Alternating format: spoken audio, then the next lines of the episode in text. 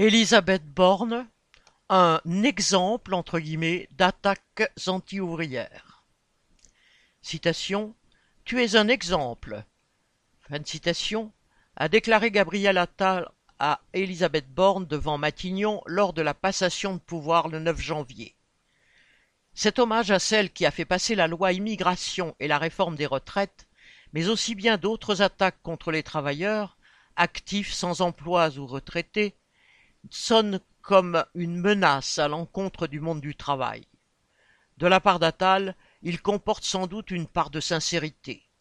Arrivé premier de la classe sur le podium, il peut être soulagé de n'avoir pas à endosser sur ces sujets, en tout cas, l'impopulaire costume que Borne a porté de longs mois sans état d'âme.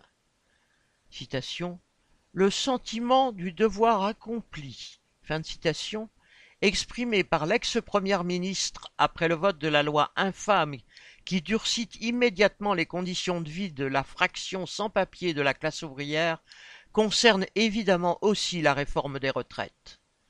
Mentir effrontément en prétendant que cette réforme protégerait les femmes et les seniors ne l'avait pas arrêté, pas davantage les milliers de manifestants qui s'y sont opposés des semaines durant, et encore moins le rejet qui s'exprimait majoritairement dans les sondages. En fait, la haute fonctionnaire que les médias se plaisent désormais à classer à gauche n'en était pas à son coup d'essai contre les travailleurs et n'avait pas été embauchée par hasard par Macron. Avant sa participation au gouvernement d'Édouard Philippe en 2017, Borne avait servi à des postes de direction à la Sonacotra, puis à la SNCF, puis chez Eiffage. Elle avait contribué au cadeau aux sociétés d'autoroutes en 2015 et sévit à la tête de la RATP de 2015 à 2017. Puis, ministre des Transports, elle avait tenu tête aux cheminots grévistes en 2018 et, déjà, fait voter une réforme rejetée par la majorité des travailleurs concernés. Selon son ex-patron à l'Élysée, elle a fait un bon job. Fin de citation.